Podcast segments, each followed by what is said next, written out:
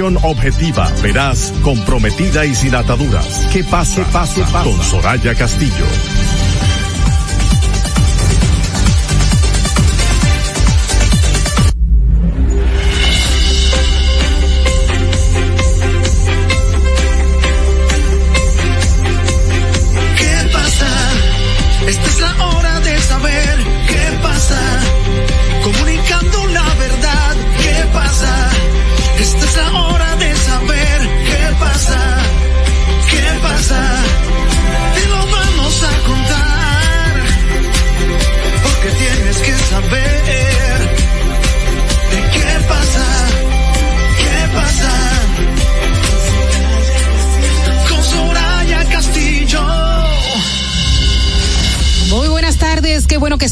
Nosotros. Bienvenidos a ¿Qué pasa RD con Soraya Castillo? Yo soy Yasmín Cabrera. Estamos por la Roca 91.7 FM con una hora de informaciones, comentarios y por supuesto con su participación sobre los temas de interés nacional e internacional a nuestras líneas sin cargos, sus opiniones, sus denuncias al 829-947-9620, 1862-320-0075, 809-219-47 y 829-947-96 620.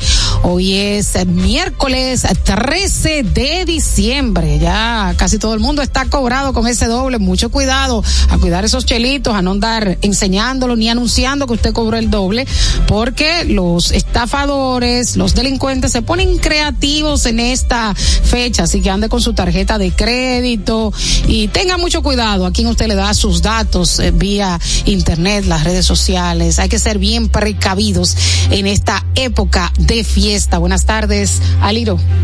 Hoy estoy acompañada de Aliro Álvarez, nuestro economista. Me va a hacer el placer de acompañarme en esta tarde. Así mismo es, eh, una tarde llena de informaciones eh, y comentarios que esperemos que les sean de mucho provecho. Muchos eh, tapones en el día de hoy. ¿De dónde tú vienes? Una lluviecita que cayó hace un ratito. Ya está haciendo fresquito, se siente como el ambiente navideño, ya están bajando las temperaturas. Sí, sí, pero a pesar de todo, no sé si por la hora, pero por ejemplo yo vengo en la Núñez, medio fluido el tránsito. Yo vengo desde Arroyondo y también estaba fluido. Pero hay, hay zonas que es complicado, principalmente venir desde el este al oeste, de aquel lado cruzar. Así es, así es. Bueno, de inmediato vamos a escuchar el comentario de Soraya Castillo. ¿Qué pasa? Esta es la hora de saber qué pasa. Comunicando la verdad, ¿qué pasa? Esta es la hora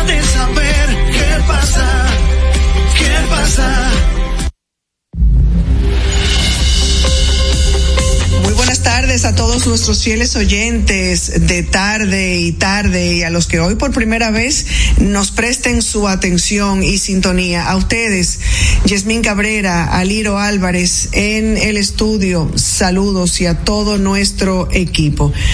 No podía dejar de referirme esta tarde, aunque sea una práctica de todos los partidos o de la mayoría de los partidos una vez llegados al poder, el de inscribirse con cuotas en las estancias de tomas de decisiones del Estado, la elección de los nuevos jueces del Tribunal Constitucional, como era de esperarse, ha generado ronchas entre la oposición y el oficialismo por denuncias de miembros del partido de gobierno dentro de los elegidos y de personalidades cercanas a la intimidad del presidente Luis Abinader.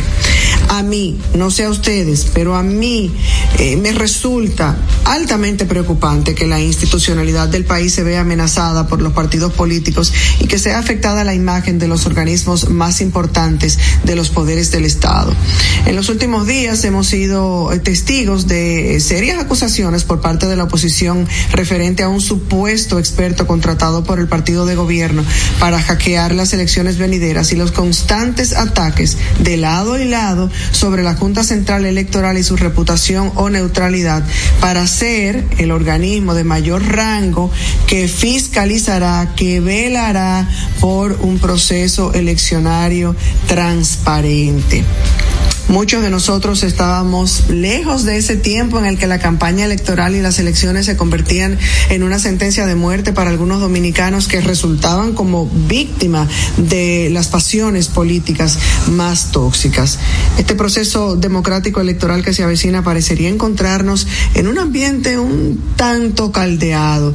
Y lo cierto es que eh, tanto en el tema de las denuncias de los partidos hacia la confiabilidad de la Junta y las recientes denuncias de la intervención de la política dentro de la elección de los jueces del Tribunal Constitucional, lo que se evidencia es una democracia que en vez de madurar y crecer para dejar malos hábitos atrás, involuciona constantemente para seguir ejerciendo una mala política que no redunda en beneficio de la institucionalidad. Si bien es cierto que es válido pensar que, que personas allegadas a los partidos políticos y al entorno íntimo de un presidente de la República podría interpretarse como una señal peligrosa, más aún si consideramos la injerencia del Ejecutivo en el Poder Legislativo, que está más que evidenciado, evidenciado en la cantidad de proyectos aprobados a vapor y sin lectura en las cámaras. No menos cierto es que debe haber formas más coherentes y maduras de abordar estos problemas para no seguir lacerando la credibilidad de los poderes del Estado, sobre todo cuando en estos asuntos ningún partido podría tirar la primera piedra, aunque eso no es argumento que lo justifique. ¿Qué pasa? Esta es la hora de saber qué pasa. Comunicando la verdad, ¿qué pasa? Esta es la hora de saber qué pasa. ¿Qué pasa? Bueno, ahí el comentario de Soraya Castillo sobre la denuncia que hiciera el partido La Fuerza del Pueblo a través de su delegado electoral, eh, Manuel Crespo, delegado político ante la Junta Central Electoral. A mí me pareció temeraria, me pareció irresponsable, porque si usted no va a dar datos, no haga una denuncia de esta magnitud, porque desacredita el proceso electoral, genera temor y tomando en cuenta eh, lo que pasó en el proceso electoral de las municipales que se suspendieron las elecciones a mitad, eh, yo creo que hay que tener mucho cuidado. Y de hecho, la Junta Central Electoral debería responder y eh, por lo menos llamarlo a una reunión, porque se está desacreditando su nombre. Eh, decir incluso de que fueron recibidos por agentes del DNI, del Departamento Nacional de Investigaciones, que lo reciben, lo escoltan a través de vuelos privados. Pues yo creo que para hacer una denuncia de esa magnitud, él dice que en su momento va a aportar las pruebas y habla de que la Junta trabaja en contubernio con el gobierno, a mí lo que me parece es que como que están gritando antes de tiempo, que los numeritos no están dando. Me pareció muy irresponsable. Todavía estamos esperando el famoso hindú que estaba en Punta Cana con el algoritmo, nunca apareció y no no sé no no me pareció muy irresponsable honestamente como tratando de desacreditar el proceso electoral. Si usted no tiene pruebas dada la magnitud de la denuncia porque tú pudieras decir están usando recursos del estado para la reelección de Abinader bueno de eso tú la línea es muy tenue entre usar recursos eh, para anunciar proyectos dentro de su rol de jefe de estado y su rol como candidato presidencial pero eso se puede comprobar. Ahora, de ahí a decir que vienen hackers, que están escoltados y que hay un contubernio con los militares, eso es grave.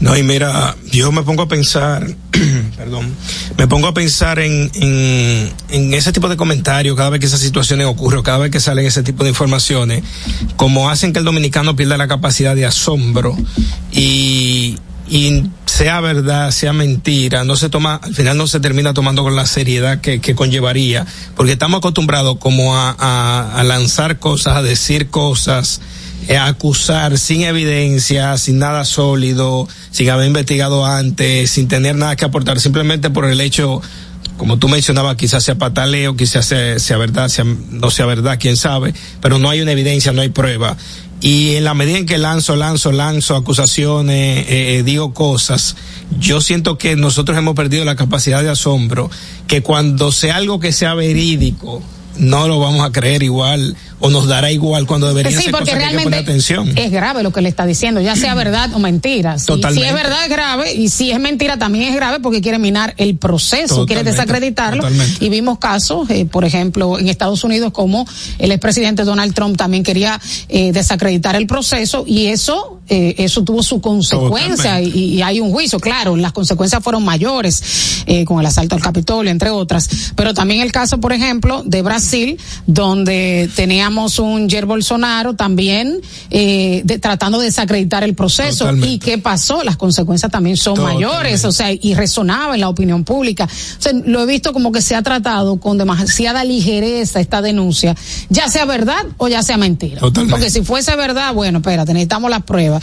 Y si es mentira, pues la Junta tiene que llamarlo y tiene que pronunciarse, no puede dejar pasar esto, porque es un delegado político, no cualquier persona que está diciendo, no es un periodista, no es alguien de la base, no es un ciudadano común y corriente, es un delegado ante la Junta. Entonces esto pudiera, se pudieran prever futuras eh, consecuencias luego de dar el resultado de, las elecciones. O sea, ¿qué está queriendo decir? Que si tú no resultas ganador, tú vas a hacer un show, porque dice que están recabando pruebas. El poder de la desinformación, porque fíjate inclusive que aún en el caso de Donald Trump que está haciendo, está en todo un proceso, él insiste que es un tema político, etcétera. Entonces, al, al principio no, hay pruebas, o sea, el, el gobierno, perdón, ha estado sacando pruebas y todo, pero sin, sin embargo él dice por otro lado que es un juicio político, etcétera, etcétera.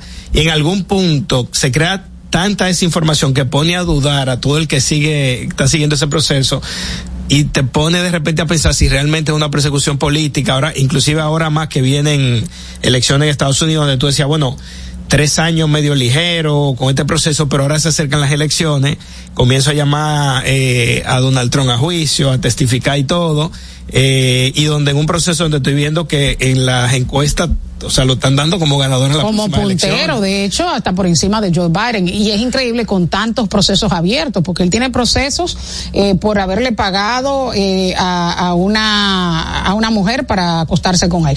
También tiene otro proceso de la desclasificación, o sea, de- del mal forma que se guardaban, que guardó los eh, documentos de Estado, que son secretos de Estado, eh, en su villa, en Miami.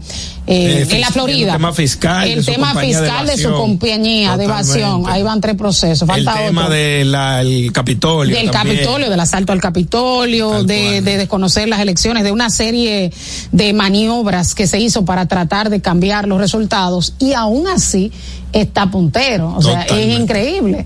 Eh, Pero eso te dice a ti que en algún punto, por lo menos en mi percepción, ¿Le eh, creen? le creen. El hecho de que él esté puntero, el hecho de que él, él eh, o sea, esté en la posición que esté hoy, vuelvo y digo, puede ser que todo lo que se, se está tratando de mostrar en el Capitolio es cierto, pero al crear desinformación él decía una persecución política, etcétera, etcétera, fíjate cómo pone a dudar a un electorado, pone a dudar a- en las próximas elecciones a todo el que alguna vez o en las elecciones pasadas votó en contra y dice concho, pero de repente él tiene razón, a lo mejor una persecución política, de repente veo que yo que, que era neutral y veo que se está yendo puntero, ahora digo de repente, no, pero mira, si yo estaba dudando a lo mejor eh, eh, él tiene razón y así sucesivamente, y es el reflejo de lo que estamos viendo hoy. Por eso yo pienso que ese tipo de comentarios, ese tipo de acusaciones tienen que tener una, Una consecuencia, claro, una, consecuencia que se esclarezca. Totalmente, pues si lo dejaste correr, eh, lo único que tú estás haciendo es creando desinformación. Y eso es peligroso es para la democracia y peligroso para el periodo postelectoral a la hora de tú dar a conocer los resultados. O sea, perjudica todo el proceso y ahora vimos un decreimiento de todo el sistema político, un desgaste de los partidos políticos y es muy peligroso este tipo de comentario tan ligero, sin pruebas. Mira, y otra de las informaciones que ha sido noticia en el día de hoy fue la designación de los nuevos miembros de cinco del Tribunal Constitucional para eh, renovar los faltantes. Eh, la oposición diciendo que es un grupo de amigos, que ya se sabía que eran ellos. De hecho, el candidato Abel Martínez por el Partido de la Liberación Dominicana ya había hablado de quién iba a ser el presidente, Napoleón Esteves.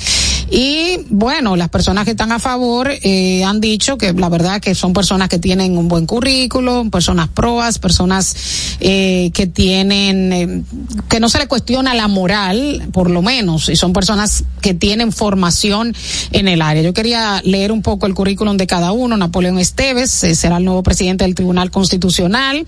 Es juez de la primera sala de la Suprema Corte, licenciado en Derecho, egresado de la UAS, tiene una maestría en Derecho Constitucional y Procesal Constitucional. Fidias Aristi ha sido asesor del Poder Ejecutivo en materia de políticas antinarcóticas, expresidente del Consejo Nacional de Drogas. También fungió como secretario general de la Liga Municipal en el periodo presidencial 2012-2016.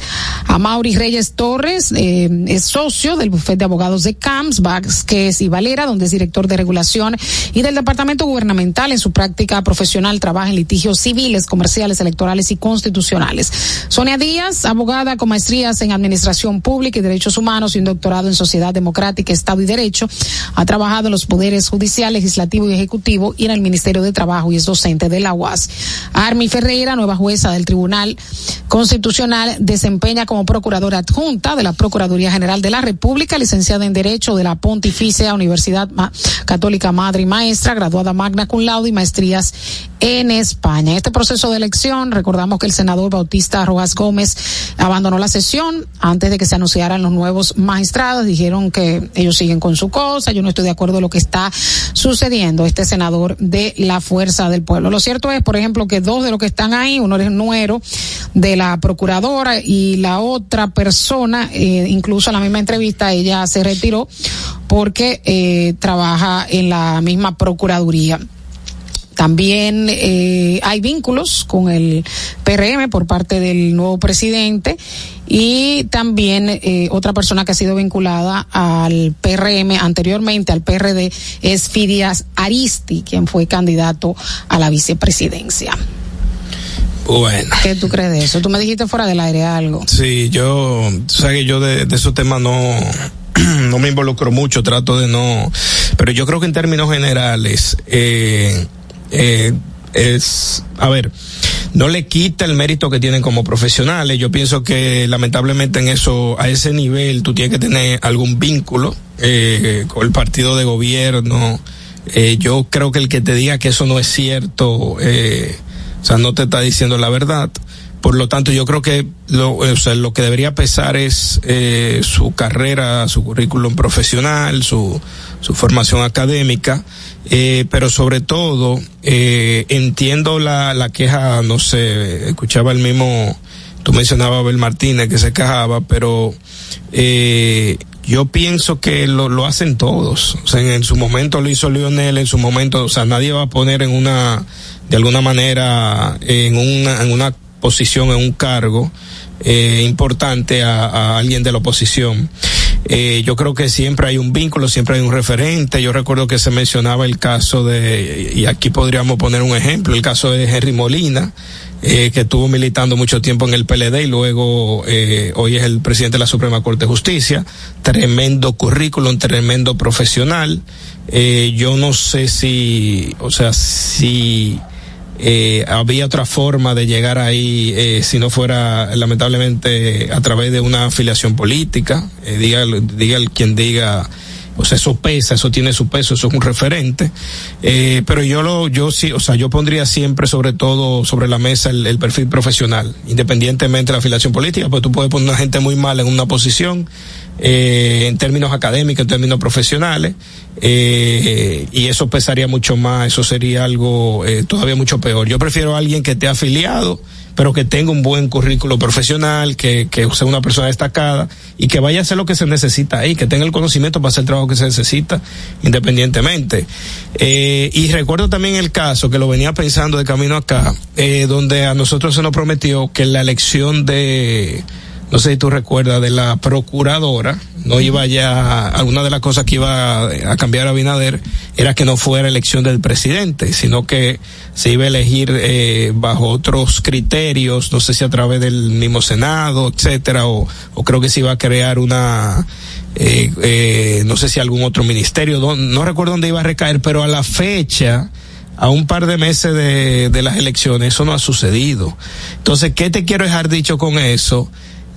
O sea, el, como dicen por ahí, el que hace la ley hace la trampa. Mientras yo tenga la capacidad de nombrar o, tener influencia sobre un cargo importante, ¿por qué? Y esa es la mentalidad, no digo que sea la correcta, pero la mentalidad, ¿por qué yo voy a dejar o por qué yo voy a, a a nombrar a alguien contrario a lo mejor a los planes de gobierno que yo tengo o a, lo, o a los, ¿cómo se llama?, las intenciones que tengo, ¿por qué lo voy a dejar libre albedrío o, o más democracia de la que nosotros tenemos, eh, digamos, eh, acostumbrado? Vuelvo y digo, no digo que esté correcto, sí, yo te pero al final lo que va a pasar Lo va a hacer él y lo van a hacer los otros. O sea, si tienen la oportunidad de hacerlo, ¿por qué Totalmente. poner una gente que, que, no, que no sea y afiliada yo te o que aseguro no que, si. Abinader repite eh, o sea, nos O que no vamos a tenga esa inclinación política. Totalmente, pero si Ab- Abinader repite, nos vamos a extender tres, cuatro años más con la, en la misma metodología de elegir la procuradora y ya cuando quizá él vea que le toca salida, entonces ahí sí vengo, implanto un, un, digamos, cambio la metodología la forma en la que en la que se elige la procuradora. Ahora, no debería ser. No debería ser, Porque hay conflictos de intereses en Totalmente. determinados momentos. O sea, en Totalmente. determinados momentos van a chocar. O sea, lo mejor es que los jueces de las altas cortes no tengan ninguna afiliación Totalmente. política, ninguna inclinación, porque eso te garantiza mayor imparcialidad, objetividad en las decisiones que se tomen. Porque ahí, por ejemplo, eh, se determina si es inconstitucional eh, acuerdos internacionales, algún anteproyecto de ley que quizás le convenga eh, aprobar al Ejecutivo, eh, determinar si es constitucional o si no, y si hay conflicto de interés hay deuda. Totalmente. Entonces, no debería ser así. Ahora, desde el punto de vista del presidente, lo lógico es que utilice su poder. Eso lo han hecho todos.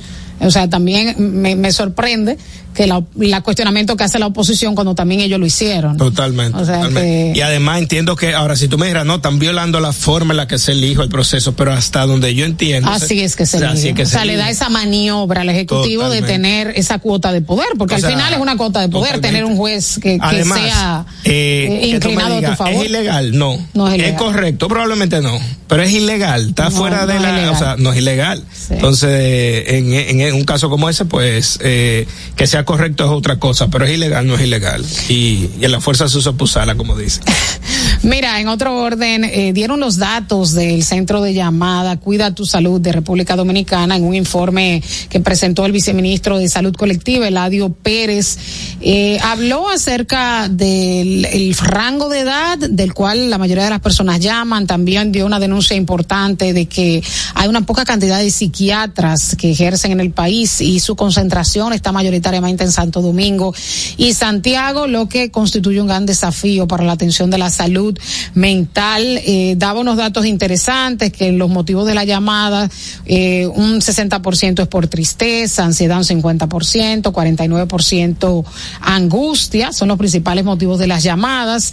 Eh, también eh, de que entre los principales aspectos que afectan la salud mental está el insomnio en un 39%, el enojo un 19%, la falta de apetito 17%, ideación suicida 16% y sentimiento de culpa un 14%. El 67% de los usuarios son mujeres y el 33% los hombres. Los hombres no son dados mucho a, llamar y hablar cuando tienen problemas. Las mujeres sí somos dadas abrirnos, hablar de depresión, de ansiedad, de problemas, y que el 38.8% de las llamadas que reciben son desde Santo Domingo, el 7.7% de Santiago y 4% desde San Cristóbal, lo que también denota la falta de conciencia en el interior del país, o sea que a mayor nivel educativo, mayor conciencia sobre los temas de salud mental, porque o quizás un desconocimiento de que esa línea funciona eh, completamente gratuita desde el Estado. Las horas más concurridas son entre 9 de la mañana y el mediodía, donde se recibe el 39% del tráfico.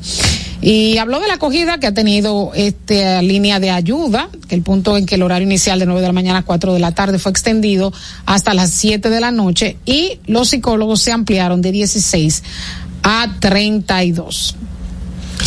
Eso debería ser una línea 24 horas. Sí, porque la depresión no tiene no tiene hora. y, y hay horas que son delicadas, que son las madrugadas. O sea, donde la persona, el nivel de actividad física, ocupación, disminuye y por lo tanto, si, si hay ideación suicida, pues eh, habrá más. o sea, las personas se abruman de pensamientos negativos y por eso también en muchas ocasiones no pueden dormir. Hay temas de insomnio. De día es más fácil sobrellevar los problemas.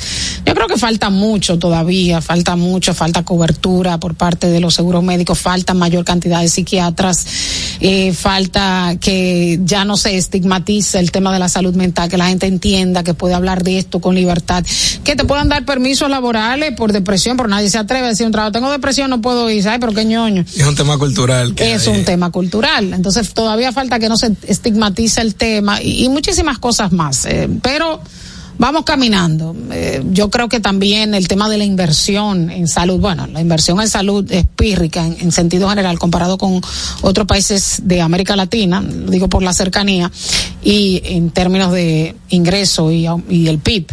Eh, lo que se invierte en educación es poco en cuanto a porcentaje del presupuesto, pero mucho menos en salud mental. O sea, si, si en salud se, se invierte poco, en salud mental mucho menos porque no es considerado una prioridad a pesar de que si se invertiría más tendríamos eh, menos conflictos. Fíjate que la mayoría de los problemas aquí, de los conflictos, de, de las muertes, tienen que ver con discusiones hasta pendejas, que tú dices, me rozó el carro, eh, discutió conmigo, me miró mal, habló mal, lo mató. Hasta por un juego de dominó. Exactamente. Entonces. cinco pesos en una guagua. Tú ves los datos de, en términos de los asesinatos de República Dominicana y una gran parte tiene que ver con esa violencia diaria, a veces intrafamiliar, entre vecinos, o sea. Y tú sabes que yo te decía que era un tema cultural, porque la gente sigue viendo el psicólogo, el psiquiatra, como algo, como si tú tuvieras un problema, un problema, eh, eh, digamos, una enfermedad, cuando eh, yo creo que eso se ha, de alguna manera, se ha ido rompiendo con esa creencia, porque tener, por ejemplo, la gente le dice psicólogo, pero perfectamente es lo mismo, por ejemplo, un terapeuta. ¿Y, y qué tú haces con un terapeuta? Conversar. Es una persona que te puede ayudar a canalizar, por ejemplo, eh, algún tipo de, una línea de pensamiento que tú tengas, o tú te sientas abrumado, porque para sentirse abrumado no, no hay que tener problemas mentales, para sentirse estresado no hay que tener problemas mentales, no hay que tener una condición mental. Y eso de no, o sea, de detona, eh, y como tú mencionabas en un momento, puede detonar una situación que pudo haberse de alguna manera evitado con una conversación, con una perspectiva diferente, eh, alguien que te, que te haya podido dar eh, de repente un consejo, una forma diferente de ver las cosas y todo.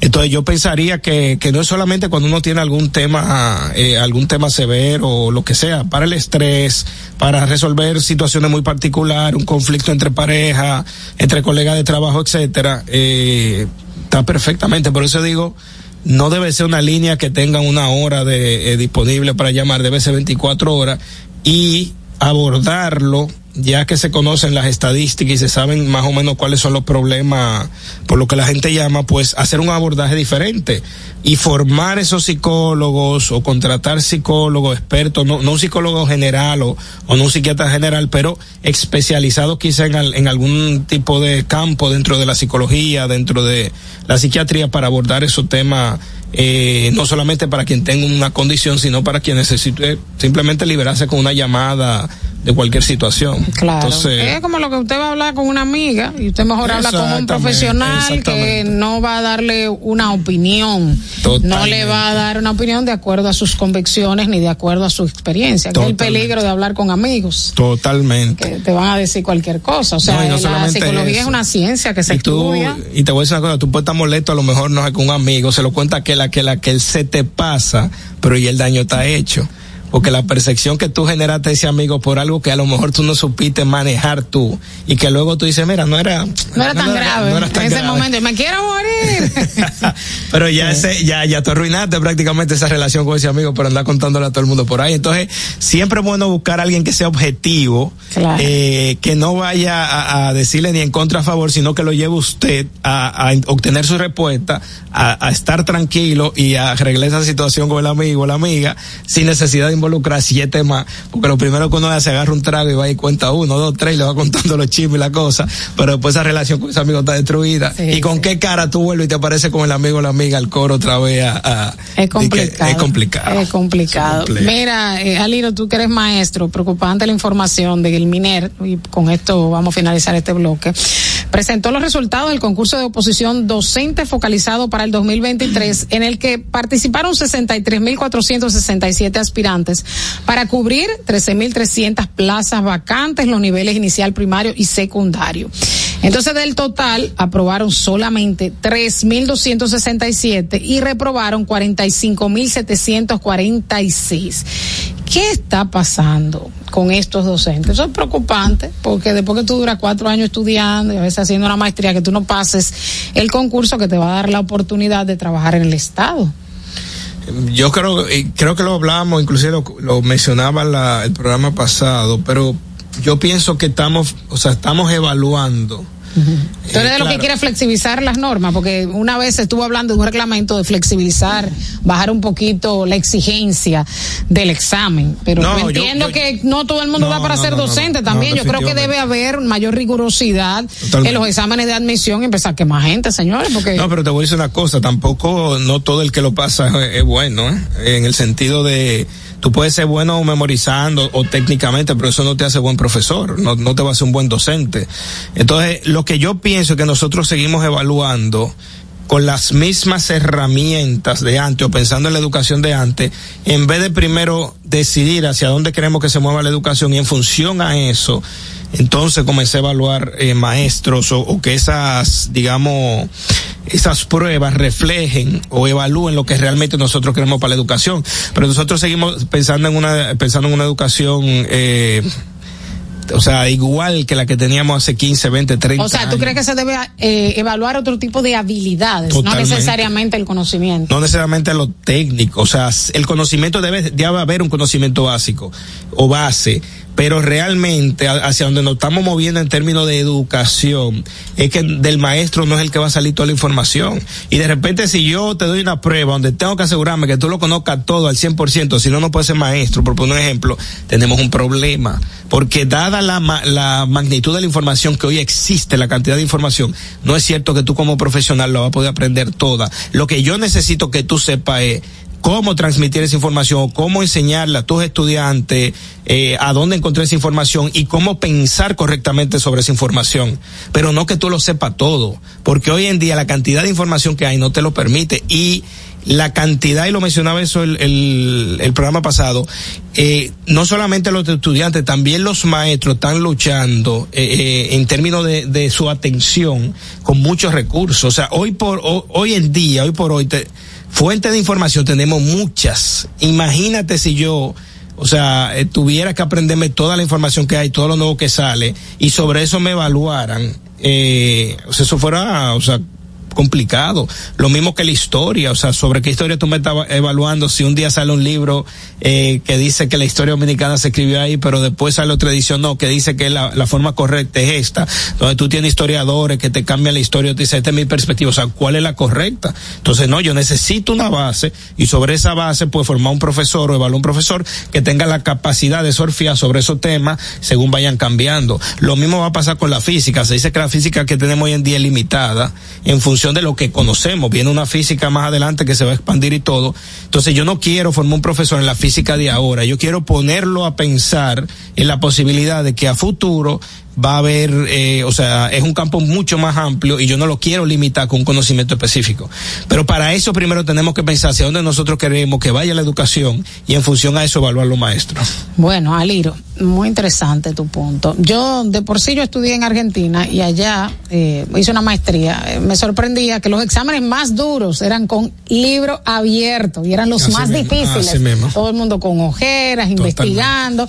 Pero allá tú no puedes copiar una línea porque copias una línea sin citar fuente te botan de la universidad. Y en Estados Unidos los profesores, hay, ya hay muchos profesores que te dicen agarren su nota, o sea, yo voy hablando, ustedes toman nota y el día del examen venga con su nota, su nota es suya. Y es una realidad, porque en el campo profesional, cuando tuvo una reunión, tú tomas tu nota y tu punto. Entonces, Así que hay que comenzar a pensar en la educación. Yo como profesor le voy a dar unas ideas, etcétera. Tome su nota. Y el día del examen no hay problema, venga con su nota y llene su prueba con su nota en la mano, porque es su nota, es la forma en la que usted organiza su pensamiento, pero la forma vieja es embotellarme, ¿lo entiende? Ese es el problema que nosotros tenemos, que estamos en el embotellamiento. Y me parecía interesante allá que en vez de, por ejemplo, exámenes de selección, de respuesta de conceptos, de qué es tal cosa, los exámenes son de razonamiento. reflexiones. De reflexiones que essays, los, eh, a ver en español, ensayos, los ensayos. Entonces tú refutas un autor o tú apoyas la posición del autor y sobre eso eh, tú aportas nuevas ideas con otros autores, citándolo, claro. Totalmente. Y los exámenes todos eran así, como de razonamiento, de, de tú poder enlazar ideas, de enlazar teorías, de refutar teorías o apoyar teorías existentes, o sea, tipo tesis. Muy interesante. Señores, vamos a una pausa cuando retornemos más en qué pasa RD. ¿Qué pasa? Esta es la hora de saber qué pasa. Comunicando la verdad, ¿qué pasa? Esta es la hora de saber qué pasa. ¿Qué pasa? Felipe y Gaby dan fe del crecimiento de la construcción gracias a Banreservas. Lo mismo dicen Manolo, Conchita y toda la brigada por el apoyo que recibe la pelota. Muchos también son testigos del apoyo al arte y la cultura, y ni hablar de los que se benefician del programa de pignoración de arroz, como don Héctor y su gente. Que les cuente Jessica, que realizó su sueño ecoturístico con la ayuda de Expo Fomenta Pymes Bank Reservas. Los sectores construcción, pymes, deporte, arte, cultura, turismo y agricultura saben que detrás de uno que avanza hay muchos más echando hacia adelante. Ban Reservas, el banco de todos los dominicanos. Juanchi, dime a ver. Oh, tranquilo, aquí en lo mío, organizando la bodega. Mira todo lo que me llegó. Epa, pero bien ahí. ¿Y tú qué? Cuéntame de ti. Aquí contenta. Acabo de ir con mi cédula a empadronarme. ¿Empadro qué? ¿Y qué es eso? Mira, hombre, eso es que te inscriben para votar por tus candidatos de RD, pero desde el exterior, como si tú fueras a votar allá, pero viviendo aquí. Porque, ajá, uno vive aquí, pero el corazón lo tiene allá. ¡Sabroso! Pues llévame contigo que yo no me voy a quedar fuera. Vamos. Julia, busca tu cédula que vamos allí a empadronarnos. Empadrónate por la patria que llevas dentro. Junta Central Electoral. Garantía de identidad y democracia. Se acabó la olla, porque esta Navidad Viva te pone buchupa al 24. Actívate en plan prepago y llévate un Alcatel 3 2020 por solo 5,995. Un Infinix Hot 30i por 6,495. Y muchos más a precios reducidos con 24 gigas mensuales por todo un año. En planes infinito, actívate con 24 gigas por solo 485 mensuales. Y llévate un Samsung A14, un Tecno 10 Pro y muchos más por solo 24 pesitos. Además, al activarte, recargar o pagar tus facturas, participas para ganar 24 mil pesos para 24 ganadores mensuales. ¡Viva! ¡Estamos de tu lado! Tienda es sinónimo de Joarla. Proyecto es sinónimo de Guara. Negocio es sinónimo de Claudia. Comercio es sinónimo de Rosa. Mercado es sinónimo de Katy. Emprende se escribe con tu nombre. Mujer que crea su futuro. Descubre un espacio lleno de beneficios para acompañarte desde la idea inicial hasta la apertura y desarrollo de tu negocio a través de capacitaciones y mentorías. Tú también puedes ser parte de Emprende Mujer. Popular. A tu lado siempre. Ahora en La Colonial puedes sacar tu seguro de automóvil en cinco minutos. Descarga la APP de La Colonial, entra a Seguro Auto, ármalo tú, ajustalo a tu medida, paga y recibe tu seguro digital inmediatamente. Así de fácil, desde donde estés y a la hora que quieras. Con Seguro Auto, ármalo tú de La Colonial, tu seguro de automóvil en cinco minutos. Primer producto, Insurtech de la República Dominicana. En esta Navidad con Bimenca y Western Union, ese cariñito que recibes se siente más. Por cada remesa enviada o recibida, generas boletos para participar en el sorteo con grandes premios. Busca más información en bimenca.com.do. Esta promoción es válida del 11 de diciembre al 31 de enero del 2024. Con Bimenca y Western Union, ese cariñito que recibes en Navidad se siente más. ¿Qué pasa? Esta es la hora de saber qué pasa. Comunicando la verdad, ¿qué pasa? Esta es la hora de saber qué pasa. ¿Qué pasa? Ultraderechista Javier Milei ya anunció sus primeras medidas económicas. Ya el día anterior había dicho que iba a reducir el número de ministerios de 18 a 9 y ahora anunció todo el paquete, incluyendo una devaluación del peso de un 50%. O sea, costaba eh, 400 a 1, es decir, un dólar 400 pesos argentinos. En el mercado paralelo costaba mil y ahora en el mercado oficial costará 800, o sea, una devaluación eh, realmente significativa, eh, con el objetivo pues de impulsar las exportaciones, de que sea más barato, más competitivo el tema de las exportaciones. Y de hecho concomitantemente eh, pues tomó una medida en la cual va a facilitar que se, o sea, el reemplazo del sistema de permiso de importación no se va a requerir la aprobación de una licencia, pero también redujo las secretarías de 106 a 54. Eh, dice que este ahorro tiene un carácter temporal, algunas de estas medidas, sin embargo, son medidas drásticas. Por ejemplo, no se va a renovar el contrato a una persona que tenga menos de un año en el Estado. Tampoco se van a hacer nuevas licitaciones de construcciones y las licitaciones que se hayan hecho recientemente que no hayan empezado se van a parar de obras públicas. También se va a suspender todo lo que es la publicidad estatal por un año, reducir el subsidio de energía y de transporte, que es bastante grande, y eh, sorprendentemente va a mantener los programas de ayuda social y duplicar la asistencia a la familia, así mismo como aumentar la tarjeta alimentaria. Estas son las primeras medidas, a pesar de las medidas paliativas, como mantener la ayuda social, eh, definitivamente es un shock inmediato, o sea, tal y como él dijo en frente, en las escalinatas del Congreso Nacional, eh, no hay tiempo para gradualismo, porque dice que no hay plata, sin embargo, las medidas son muy radicales que a corto plazo van a ocasionar eh, pobreza, van a ocasionar un parón en la economía con el objetivo de a mediano y largo plazo poder eh, pues controlar, controlar la inflación, controlar el déficit y mejorar y enrumbar la economía. Él dice que habrá luz al final del camino, eh, pero qué camino van a tener que recorrer. Entonces habría que evaluar el tema de costo-beneficio y además de la gran cantidad de desempleados que habrán, porque Argentina tiene 3.5 millones de empleados en las oficinas públicas, en los ministerios, en las secretarías que van para la calle. Eh, esto representa un 2.2% del Producto Interno Bruto. Entonces, eh, la situación, eh, el corte es drástico. Yo nunca había visto medidas tan radicales eh, en un país, de hecho, hasta gobiernos de derecha, porque Argentina ha tenido gobiernos de derecha, pero no de ultraderecha, que es como se denomina, eh, medidas tan radicales que, que puedan ocasionar eh, tanto sudor, lágrimas, dolor en el bolsillo de la gente, con el fin ulterior de mejorar la economía. Generalmente se hace de una manera gradual. Eh, yo quiero que Aliro me dé su opinión como economista. Él me dijo fuera del aire de que él entendía que quizás él iba mucho por el librito, pero una cosa es la teoría y otra cosa es la práctica. ¿Tú crees que al final va a valer la pena este gran sacrificio?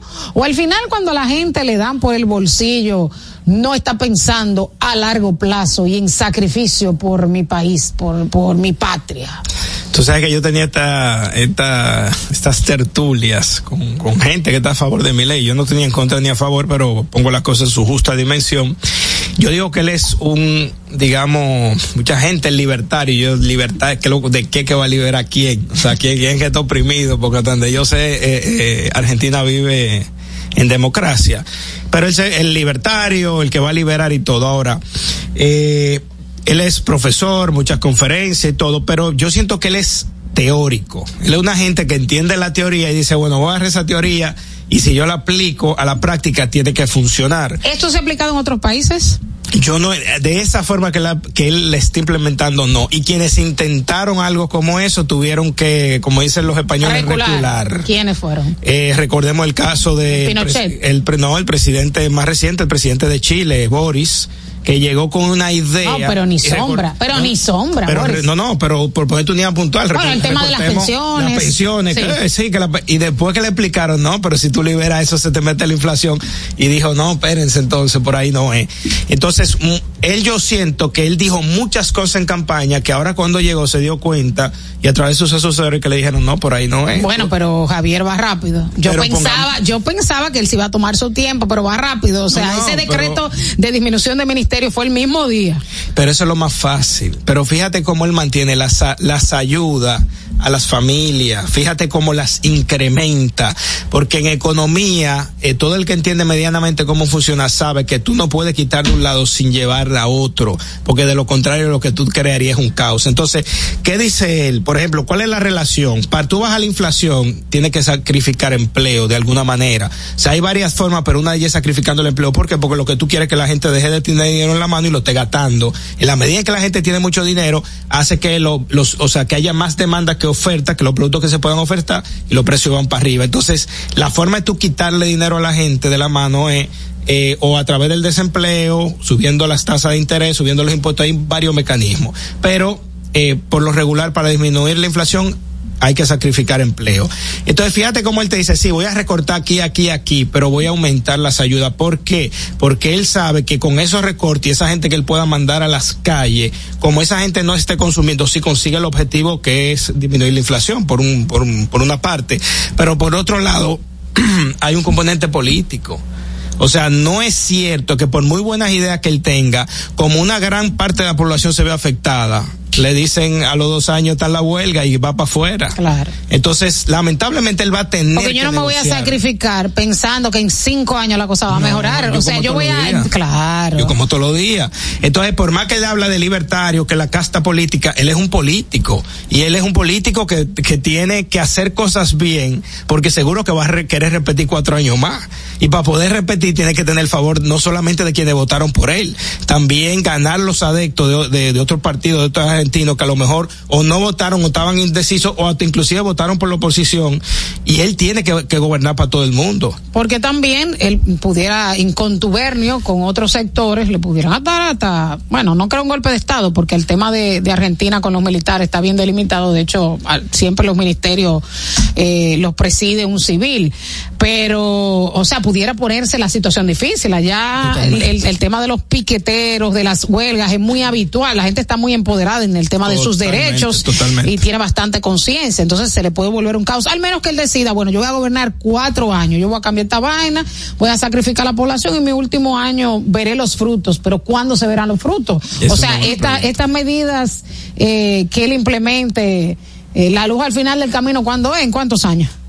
Yo no, yo. O sea, no hay un número hay- preciso, óyeme, pero pero el, llega un punto de hartazo a la No, pero población. en cuatro años no se logra. En cuatro años no, no se, logra, no, imagínate. Voy a esperar cuatro años. No, no, no. Esto es el que, vuelvo y te digo, la gente come todos los días. Yo entiendo que si él va a aumentar eh, subsidio, lo que sea, pues tiene que, de los recortes que logre, los ahorros, ir por ahí. Pero definitivamente es un Estado que está en déficit y cuando hay déficit hay que salir a buscar dinero apretado para poder mantener la rueda corriendo, que es de la queja de él, pero él se va a dar cuenta, se irá dando cuenta que la, la teoría y la práctica son muy diferentes y él va a tener que negociar y hacer muchas concesiones para poder mantener un equilibrio porque al final de cuentas es un político. Así es, señores, vamos a una pausa cuando retornemos más en qué pasa RD. ¿Qué pasa? Esta es la hora de saber qué pasa. Comunicando la verdad, ¿qué pasa? Esta es la hora ¿Qué pasa? La inflación se está comiendo tus chelitos. Túmbale el pulso. Cambia a calentadores de aguas solares para calentar el agua de tu negocio o residencia con tan solo la energía del sol, porque el sol no pasa factura. No esperes más y ahorra llamando al 809-412-0078 para tener agua caliente a cero costo de energía y 10 años de garantía que solo la brinda Megasol. Número uno en calentadores de aguas solares en el mercado. Megasol, tu mejor decisión. ¿Que no te alcanzó el doble? Cógelo suave. Que Viva te pone buchupa al 24. Al recargar, activarte, canjear vidas o pagar tus facturas, participas para ganar 24 mil pesos para 24 ganadores mensuales. Visítanos hoy mismo y resuelve tu Navidad.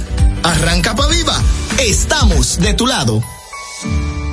Senazata. Es que cualquier pregunta que tú quieras saber, llama que aquí estamos para resolver. Marca la disco 737 y te ayudaremos en un 2x3. Tenemos una oficina virtual, cualquier proceso tú podrás realizar. Consulta, traspaso, requisitos y cita. Tenemos a Sofía, tu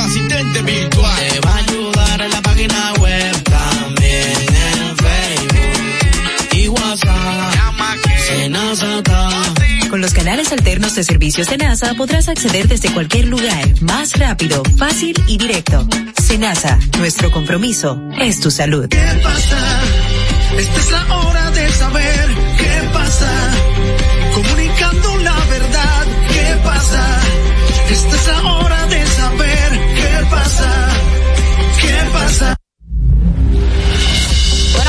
por continuar con nosotros en ¿Qué pasa RD? Pasamos al comentario de Aliro Álvarez. Bueno, lo que todo el mundo sabe y que para nadie es un secreto, eh, mil millones más en préstamos aprobado por, por el Senado.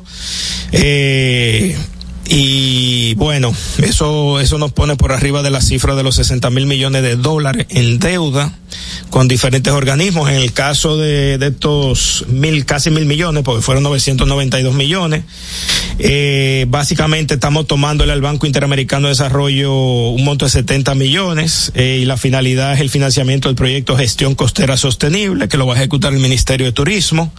Le estamos tomando prestado 236 millones de dólares al Banco Centroamericano de Integración Económica con el fin del financiamiento del proyecto de construcción de obras complementarias de riego y suministro de agua de la presa de Monte Grande, que lo ejecutará el Instituto Nacional de Recursos Hidráulicos. Le estamos tomando prestado también 250 millones de dólares al Banco Inter Internacional de Reconstrucción y Fomento para el financiamiento de un programa de modernización para el sector de aguas potables y saneamiento coordinado con el Instituto Nacional de Aguas Potables y Alcantarillado. Le estamos tomando 36 millones de dólares a la Agencia Japonesa de Cooperación Internacional para ejecutar programas de mejora de eficiencia energética en la República Dominicana y le estamos tomando los restantes 400 millones de dólares al Banco Internacional de Reconstrucción y Fomento también para financiar política de desarrollo en apoyo a la reforma del sector eléctrico para un crecimiento sostenible. Tiene que llamar la atención de que la mayoría de la deuda eh, está en dólares de lo que estamos tomando. Eh, para darnos una idea, el 70% de la deuda que tenemos está, está en dólares, el otro 28% está en peso dominicano y el restante 2% básicamente es en, en otras monedas, eh, el euro y, y, otras monedas más. Pero el 70% eh, para septiembre de 2022 estaba totalmente en dólares. Cabe destacar que de acuerdo a la CEPAL, eh, República Dominicana obviamente está entre los países de América Latina con un mayor porcentaje de su deuda en dólares, pero todavía nos encontramos de alguna manera por debajo del promedio en términos de la región. Eh, la reflexión vendría a ser sobre todo y, y pensando un poco en, en, eso que hablábamos también de Argentina, que yo escuchaba esta mañana al ministro de, de, Economía explicando, explicándole como a la gente el por qué la situación de la devaluación de la moneda y todo, casi que parecía eh, una clase por YouTube, pero le iba explicando como muy, eh, digamos, que para mí la forma que lo explicó el argentino está muy bien formado en materia económica porque a quien les afecte tanto la inflación pues tienen que tienen que estar muy atentos y conocer, pero él explicaba de una forma como, miren, lo que está pasando esto, esto viene de aquí, si hacemos esto va a pasar esto y así sucesivamente. Eh, y me traía justamente a la reflexión de, que no somos muy ajenos a la situación que tiene Argentina hoy por hoy, eh, porque República Dominicana, bueno, el gobierno dominicano eh, tiene un déficit fiscal estructurado, o sea, viene de hace mucho tiempo, año tras año, y la forma de nosotros paliar ese déficit es a través de préstamos, ¿ok? Eh, porque no el gobierno dominicano no recauda tanto en materia digamos de impuestos y de otros eh, rubros eh, no recauda tanto o sea el gobierno dominicano gasta más de lo que recauda y dentro de ese gasto pues incluye como como mencionábamos también en el caso de Argentina pues incluye los subsidios eh, los puestos de trabajo que se crean en el gobierno que mucho de eso tiene componente político pensando en los próximos cuatro años y de tener gente contenta. Y así estoy creando trabajo El problema es que tenemos que pensar que esos préstamos hay que pagarlo eventualmente. Y al estar en dólares también, no lo estamos pagando en, la moneda de alguna manera de, circulación nacional, pues también nos afecta el tipo de cambio. Significa que cada vez que vayamos a pagar esa deuda tenemos que buscar. No había forma de pedirlo en pesos. Eh, depende del organismo. Por lo regular, eh, como la mayoría de los inversionistas, digamos, eh, son internacionales en términos eh, de captación más allá de lo que hay en la economía, se emiten dólares en este caso. Ahora, eh, el 30 por, casi el 30% está en pesos, pero en dólares eh, tú tienes esa ventaja que te puedes abrir a, más fuentes de financiamiento y no limitarte solamente a lo que hay en lo local. El problema es que cuando toque pagarla vamos a necesitar más peso dominicano para poder eh, pagar esa deuda.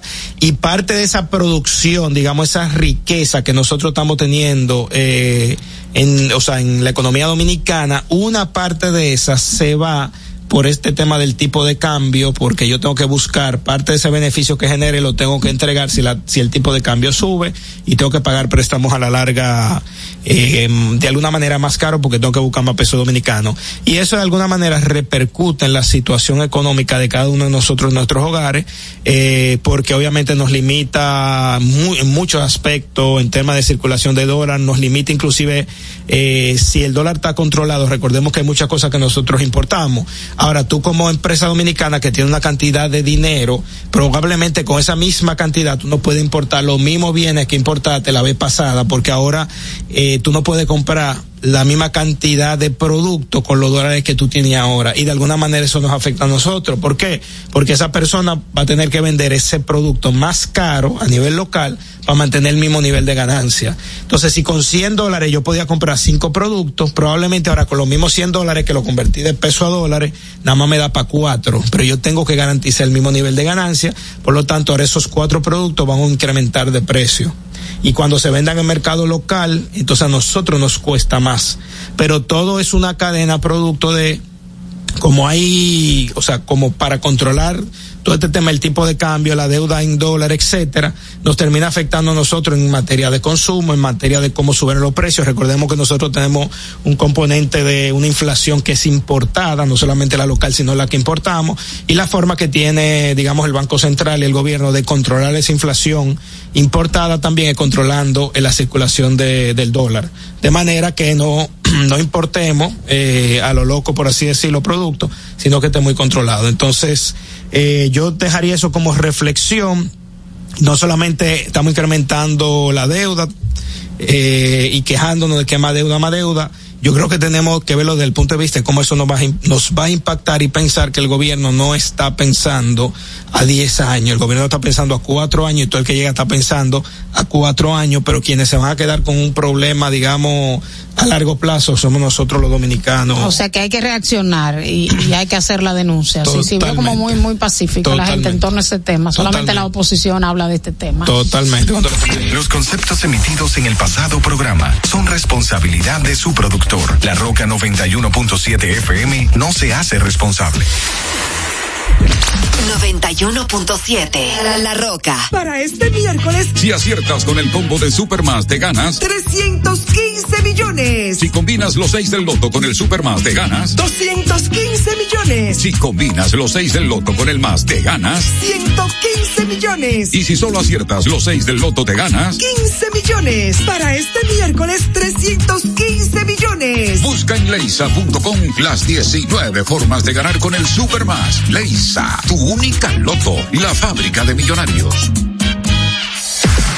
Uniformes Batiza, única tienda con todo tipo de uniformes en existencia y por encargos. 42 años siendo líderes en el mercado dominicano, en la venta al detalle y al por mayor de uniformes tradicionales y personalizados, bordado, serigrafía y sublimación. Visítanos en cualquiera de nuestras sucursales en Santo Domingo, Avenida Mella, Naco y Punta Cana. Síguenos en las redes sociales, arroba Uniformes Batiza, tu imagen corporativa en manos de expertos. Uniformes Batiza.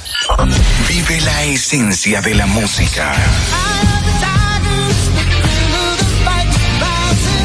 Recuerdos.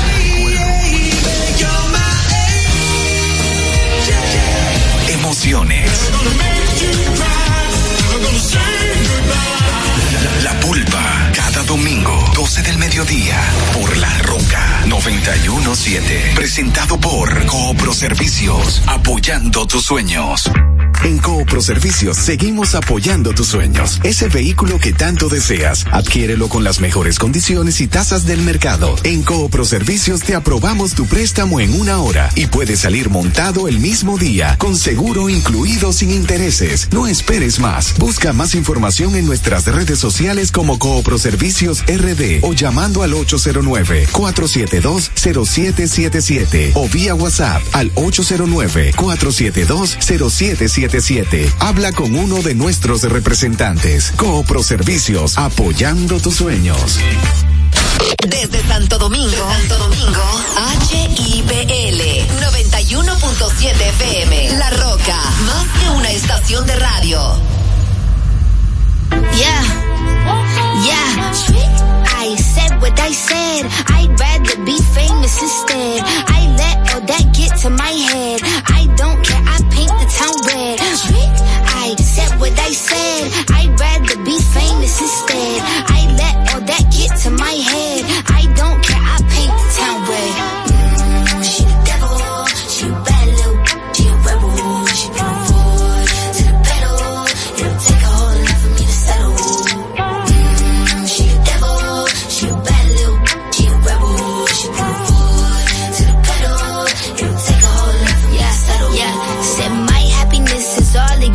I put good all in my kidneys. This small gel don't come with no jealousy. My illness don't come with no remedy. I am so much fun without Hennessy. They just want my love and my energy. You can't talk no without penalties.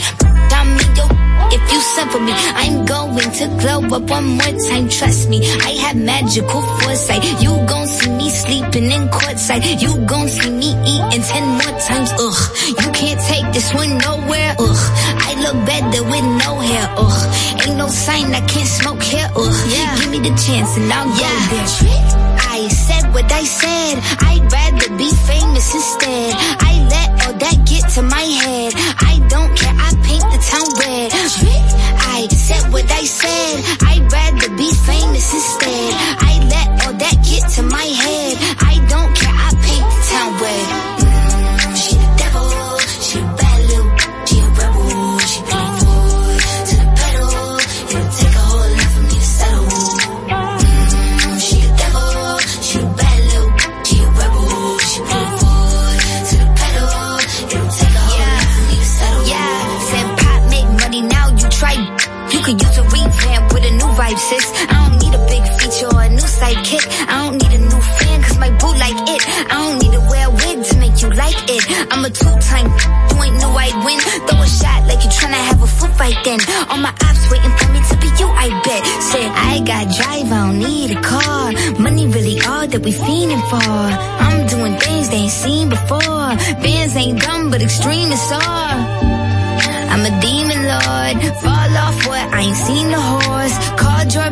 cite the source. Fame ain't something that I need no more. Yeah, cause trick. I said what I said. I'd rather be famous instead. I let all that get to my head. I